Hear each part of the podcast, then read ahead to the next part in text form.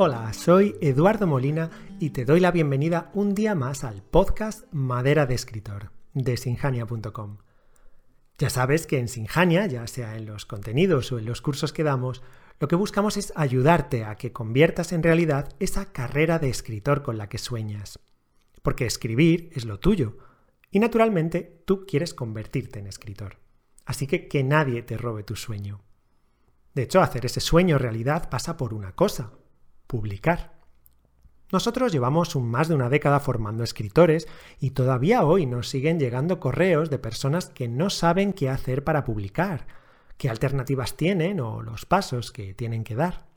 Muchos de vosotros todavía no tenéis una imagen clara de cómo funciona el mercado editorial y de las opciones que tenéis para publicar un libro. Así que en el capítulo de hoy trataré de ofrecer una imagen lo más completa posible sobre el proceloso mundo de la publicación, porque solo conociéndolo bien podrás tomar las mejores decisiones para tus libros y para tu carrera. El tema es un poco largo, así que ponte cómodo y vamos allá. Imagínate que ya tienes tu libro terminado y ahora lo que quieres es hacerlo llegar a los lectores. Bueno, pues básicamente tienes tres opciones a la hora de publicar un libro. La edición tradicional, la autopublicación y la coedición. En la edición tradicional, lo que haces es ofrecer tu manuscrito a un editor que se encarga de todo el proceso de preparación del libro, la corrección, la maquetación, el diseño, etc. Igualmente, se va a encargar de su comercialización, es decir, la puesta a disposición en librerías y las acciones de marketing para darlo a conocer. Para hacer todo esto, lo que vas a hacer es firmar un contrato con la editorial que publica tu libro y recibirás el pago de los royalties. Normalmente eso se hace una vez al año. El porcentaje sobre las ventas que sueles recibir ronda aproximadamente el 10%. Habitualmente, la verdad es que se pinta al editor como una especie de idiota que no sabe reconocer el talento y que por eso rechaza libros buenos, o bien como un ogro interesado en explotar al autor. Pues quítate esa idea de la cabeza porque para nada es así. El editor es un profesional. Puede que tu libro sea una obra maestra, desde luego, pero si no encaja en su línea editorial, es lógico que lo rechace. No se trata de nada personal. Por otra parte, el editor también es un empresario que hace una apuesta económica por ti y por tu libro. Piensa que va a adelantar dinero para pagar a los distintos profesionales que corregirán, diseñarán tu libro, etcétera, etcétera, hasta convertirlo en ese objeto de culto que encontramos en las librerías. En el caso de los libros en papel, va a pagar también su impresión. Además, hay que pagar al distribuidor y al librero. La cadena del libro es muy larga y todo el mundo recibe una parte. De ahí que el porcentaje para el autor, o sea, para ti, sea solo uno de los múltiples porcentajes que soporta el precio del libro. Si te interesa conocer más sobre el reparto de porcentajes en la edición, hay algunos artículos en Internet muy buenos donde se explica pormenorizadamente. Veamos ahora lo que debes hacer si optas por la edición tradicional para publicar tu libro. Para comenzar, debes pulir y corregir hasta que sea lo más perfecto posible. Es cierto que cuando sea aceptado, pues seguramente pasará una nueva corrección. Pero la verdad es que si envías un original con faltas de ortografía o mal trabajado, o como si fuera una especie de primer borrador, te estará restando muchas posibilidades de éxito. De hecho, muchos editores mandan directamente a la papelera los manuscritos que reciben simplemente porque tienen faltas de ortografía. También tienes que preparar una buena carta de presentación y una propuesta editorial. Tienes que demostrar tu profesionalidad desde el principio, siguiendo el protocolo adecuado para esta primera comunicación con los editores. Además, deberías hacer una labor de investigación para contactar solo con aquellas editoriales donde tu libro pueda encajar. Porque piensa que los editores tienen una línea editorial definida y si tu libro no les encaja, estarás perdiendo el tiempo al hacérselo llegar. De hecho, gran parte de los rechazos suelen provenir de un error parecido. Por otro lado, si demuestras que conoces la labor de la editorial, e incluso eres capaz de mencionar en tu correo algún título de los que ya han publicado que guarde semejanza con el que tú les propones, estarás ganando puntos. Y de hecho, aquí hago un pequeño inciso. A menudo a Sinjania nos llegan correos de escritores que nos confunden con una editorial.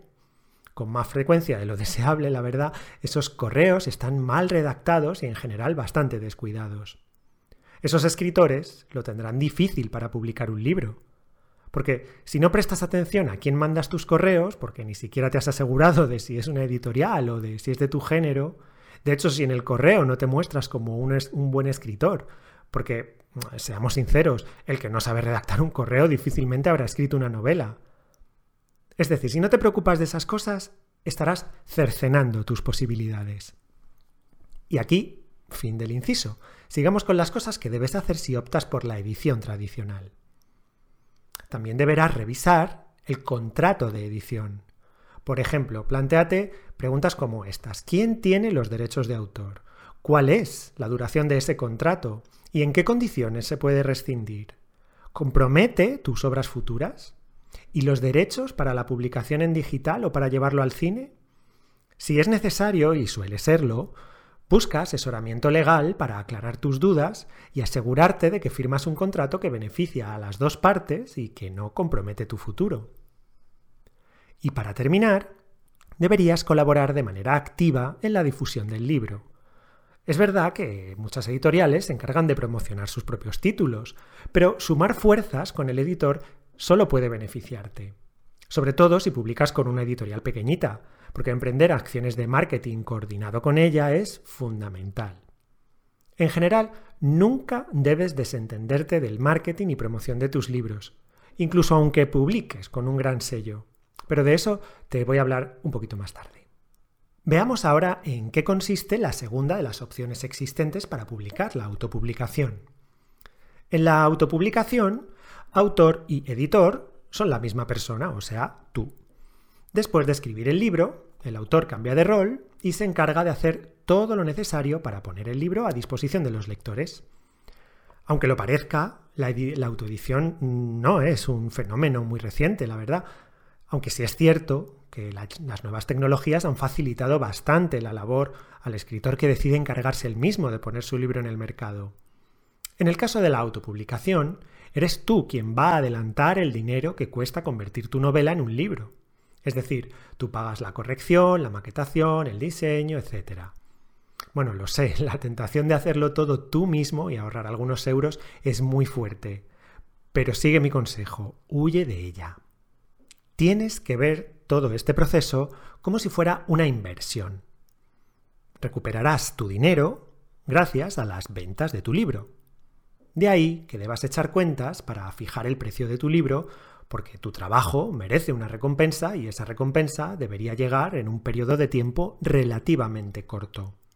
Si amortizas la inversión en tu libro dentro de 10 años, pues las cuentas no cuadran.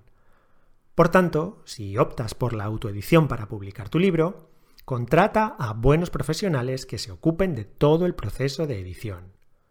Y si optas por la modalidad Do It Yourself, aprende todo lo que necesites para hacer un buen trabajo y esfuérzate por hacerlo bien, pero ten claro que el resultado nunca será profesional.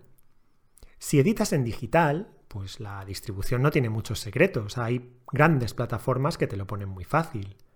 Los porcentajes que entregan al autor por cada venta suelen ser elevados, porque, por ejemplo, ya sabrás que Amazon da aproximadamente un 70% para libros cuyo precio sea superior a 2,99. Pero también recuerda que en esas ganancias no todo es beneficio, porque deberías restar los importes que has pagado por preparar tu libro, o sea, lo que has gastado en maquetación, en corrección, etc. También deberás descontar todo lo que inviertes en marketing, y tienes que invertir en marketing si quieres vender. Por ejemplo, Deberías descontar las campañas de publicidad en redes sociales, las herramientas de automatización, por ejemplo, Buffer, el alojamiento y el dominio de tu página web, el merchandising, etcétera, etcétera, etcétera. Y además todavía hay algunos gastos residuales, como por ejemplo la asesoría legal, los impuestos, etcétera.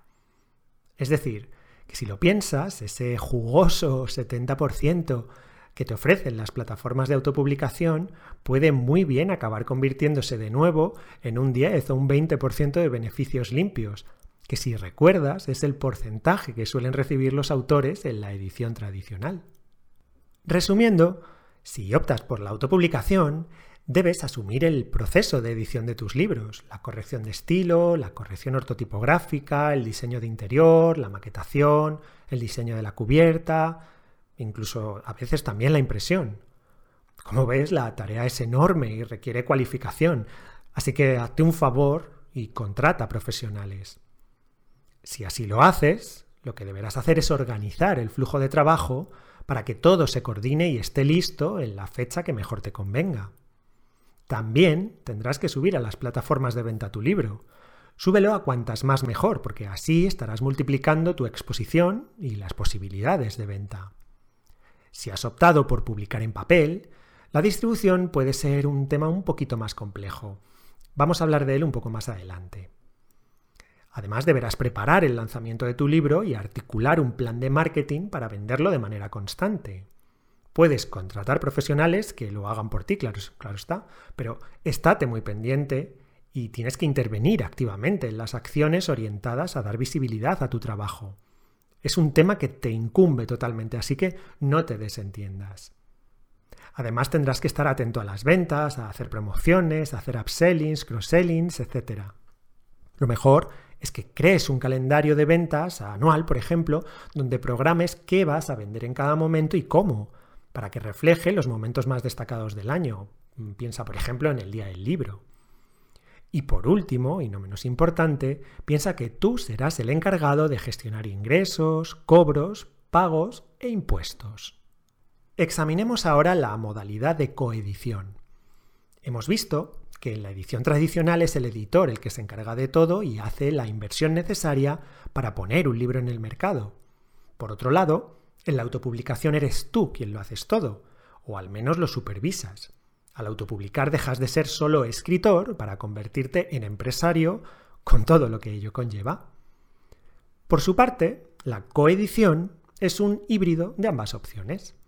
En principio, con este sistema, el autor y el editor comparten los gastos de publicación. Es decir, vas a pagar a la editorial una parte de lo que cuesta preparar tu libro y ponerlo en el mercado. Por lo general, las editoriales de coedición cuentan con sus propios profesionales que se encargarán del trabajo duro de convertir tu manuscrito en un libro, por lo que no tendrás que preocuparte de esa labor. Como has pagado parte de lo que cuesta hacer el libro, la editorial te dará un número de ejemplares para que tú los muevas por tu cuenta, mientras que ellos se encargarán de colocar el resto. La realidad es que estas editoriales, más o menos como las pequeñas editoriales independientes, tienen un acceso muy difícil a las grandes distribuidoras, y a la hora de la verdad, eso supone que va a ser difícil encontrar tu libro en librerías.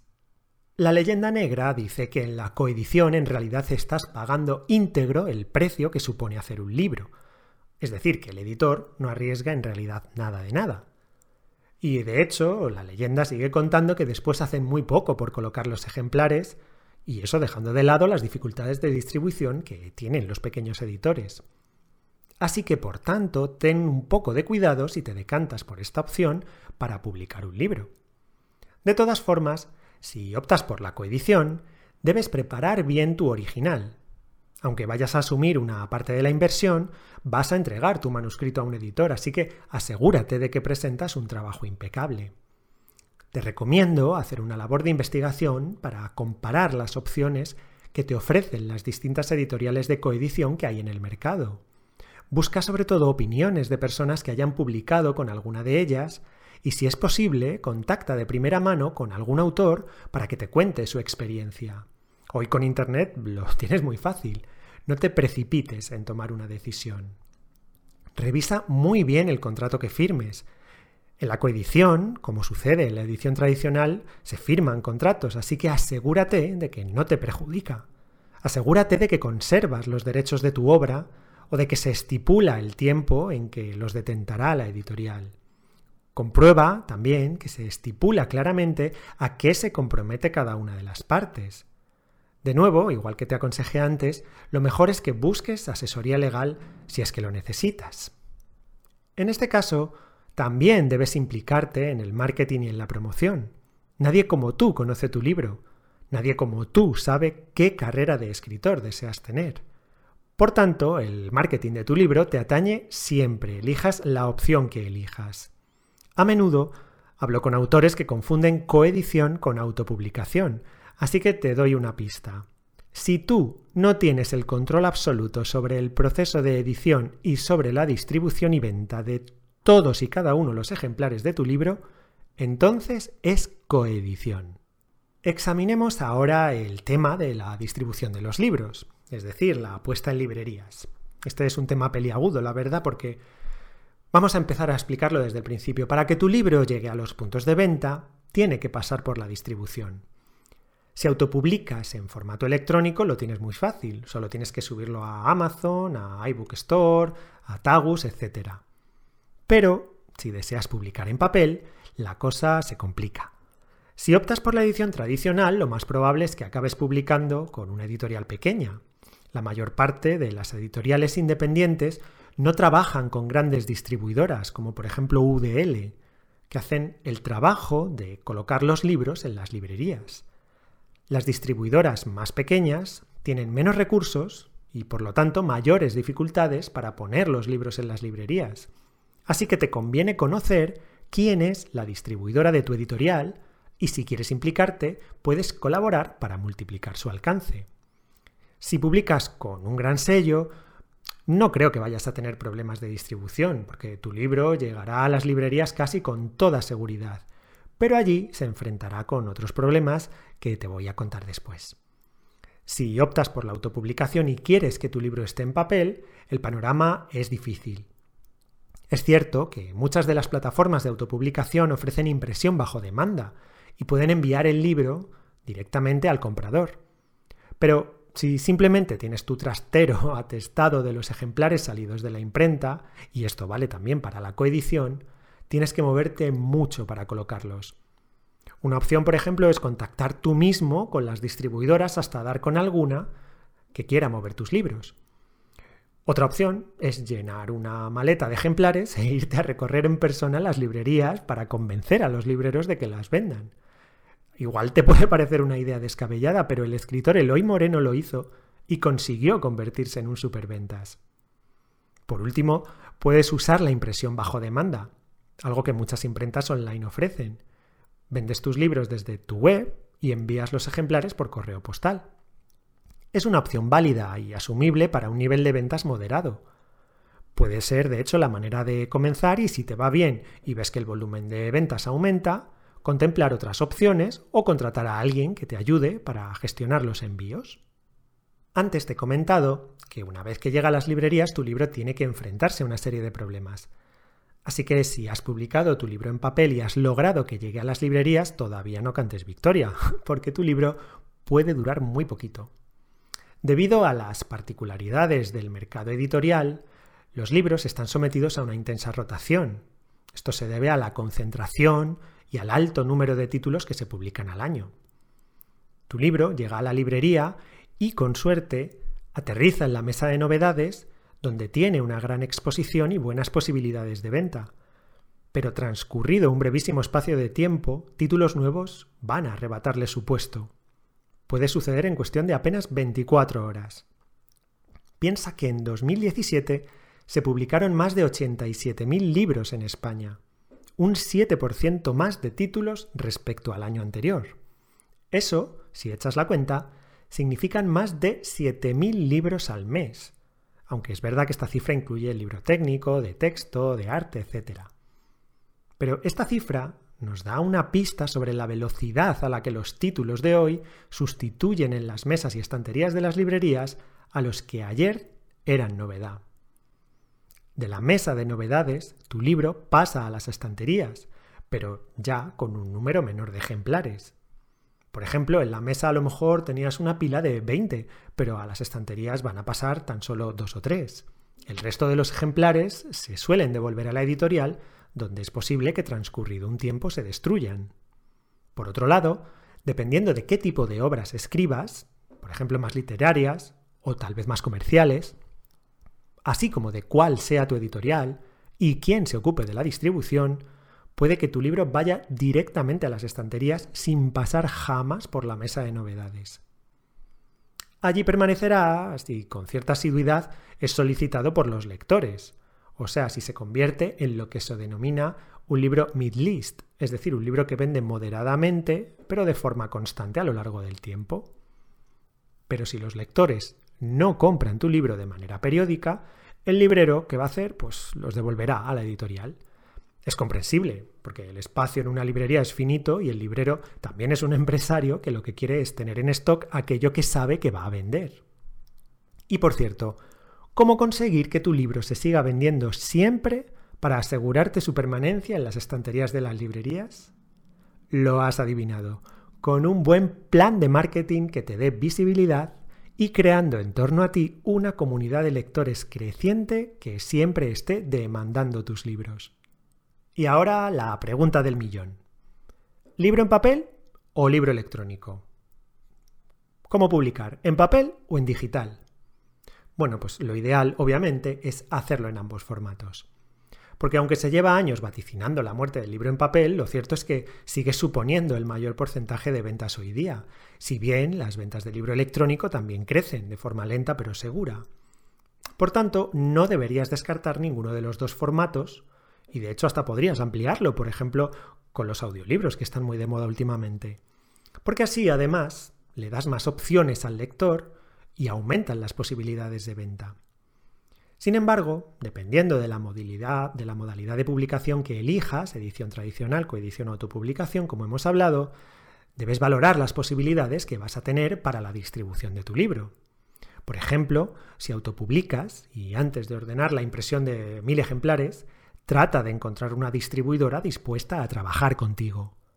O plantéate si vas a tener tiempo y ganas de contactar con librerías de todo el país para intentar colocar tu libro.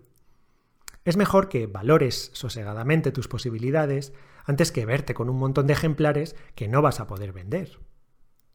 Otro ejemplo, si publicas con una pequeña editorial, puedes negociar el reservarte los derechos del libro en digital y tratar de venderlo tú a través de tu plataforma de escritor te habrás dado cuenta de que no he dejado de recalcar en todo momento la importancia del marketing, la visibilidad y la imagen personal para el escritor. Te guste o no te guste, esos son los tres pilares sobre los que se asienta una carrera de escritor próspera. Bueno, obviando el hecho de escribir buenos libros, lo que es eso se da ya por sentado. Así que grábate esta idea a fuego. El marketing de tu libro es cosa tuya. Ya antes de empezar a escribir tu primer libro, debes empezar a trabajar tu marca personal y a construir en torno a ti una comunidad de personas interesadas en lo que haces. Necesitas una plataforma de autor que os dé visibilidad tanto a ti como a tus libros y en la que trabajes activamente en su promoción. Y ojo que con promoción no quiero decir descuento, quiero decir dar a conocer por todas las vías a tu alcance tus libros. No solo tu último libro, sino todos tus libros, porque por suerte los libros no tienen fecha de caducidad y pueden venderse siempre. En el taller gratuito de marketing para escritores, al que puedes suscribirte en nuestra web, se aborda este tema, junto con algunas ideas efectivas para que empieces a trabajar en el marketing de tu libro de inmediato. Tienes el enlace más abajo. No importa el modelo de edición que elijas. No descuides jamás el marketing de tus libros, porque mientras los lectores los demanden, los libreros los mantendrán en sus estanterías y los editores encargarán reimpresiones. Y si has optado por la autopublicación, cuantos más libros vendas, antes amortizarás la inversión realizada para ponerlos en el mercado. Pasarás a tener beneficios que puedes reinvertir en tus nuevos libros, en mejoras para tu plataforma, por ejemplo. Y por supuesto, pagarte un sueldo que te permita vivir de escribir. Si te interesa el tema de construir una plataforma de autor para promocionar tu obra, te recomiendo nuestro libro Cómo vender más libros, que está disponible en Amazon. También tienes abajo el enlace por si te interesa. Espero que ahora tengas un poco más claras las posibilidades de publicación que tienes. Solo tienes que elegir la que consideres mejor para ti y para cada uno de tus libros. Es una decisión importante, así que medítala bien. Y si quieres más recursos que te ayuden a desarrollar tu carrera de escritor, desde consejos para mejorar tu novela a trucos de marketing, pásate por el blog de Sinjania en sinjania.com barra blog.